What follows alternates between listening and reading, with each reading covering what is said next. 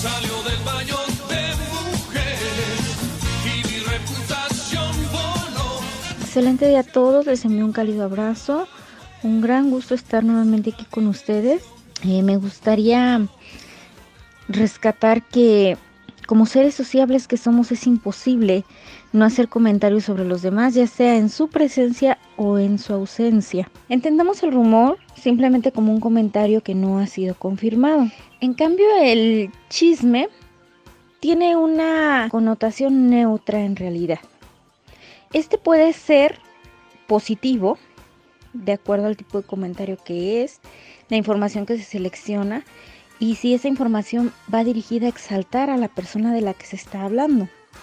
O puede tener una connotación negativa, eh, que es por lo regular la manera en cómo lo hemos estigmatizado y cómo se ha conocido más, que es un tipo de agresión pasiva que produce estrés en la persona regularmente que es afectada o grupo, porque también puede ser un grupo.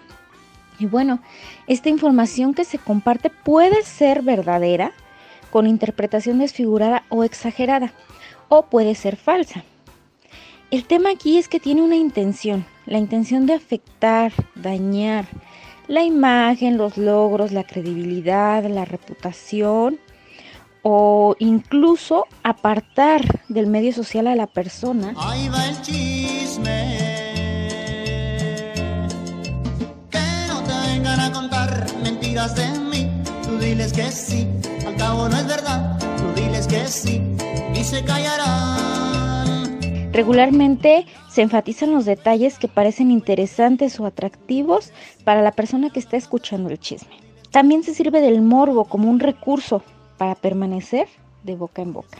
Ahora, en cuanto a la persona que genera este chisme, que genera esta eh, información para que se propague, pues son personas regularmente que son envidiosas, que son hipócritas, que halagan para confundir, que tienen cierto complejo de inferioridad, que como decía en un principio, regularmente tienen la intención de lastimar de alguna manera al afectado.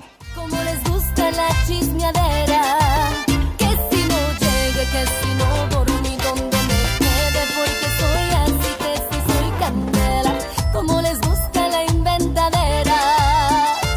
asociado a un trastorno conductual, puede ser una compulsión, una actitud, y pues realmente es un comportamiento que aleja de las relaciones interpersonales sanas en el tema de por qué las personas necesitan enterarse de la vida de los demás y difundirla. Como había mencionado, la envidia tiene mucho que ver en esto. El envidioso no siempre quiere tener lo que el otro tiene, simplemente quiere que no lo tenga. Puede ser también un tema de alguna venganza, eh, de algún beneficio propio que va a obtener a partir de lo que va a lograr con ese chisme.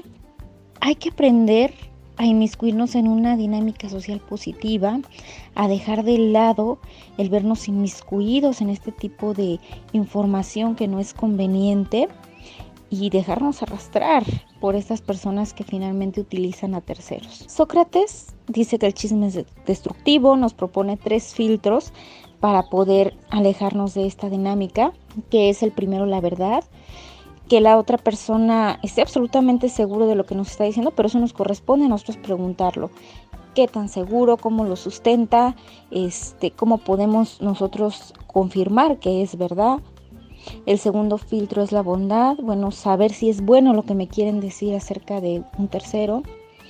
Y si no es así, si es todo lo contrario y si es algo negativo, pues definitivamente desde ese momento desecharlo. Y el tercer filtro es el de la utilidad.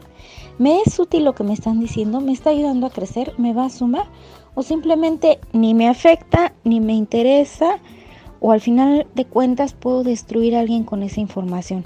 Con estos tres filtros vamos a saber hasta dónde debemos de escuchar a los demás. Y bueno, estamos para servirles en Facebook como Servicios Psicológicos y Acompañamiento Tanatológico o al número celular, eh, también WhatsApp 5616 3221 53. Nuevamente, un gran gusto estar con ustedes. Les envío un cálido abrazo.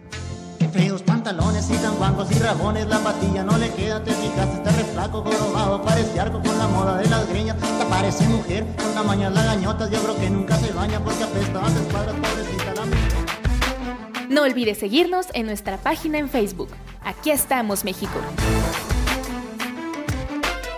Si tu ciudad cuenta con alerta sísmica, recuerda que puedes tener hasta 60 segundos para ubicarte en un lugar seguro. No bajemos la guardia. Continuamos.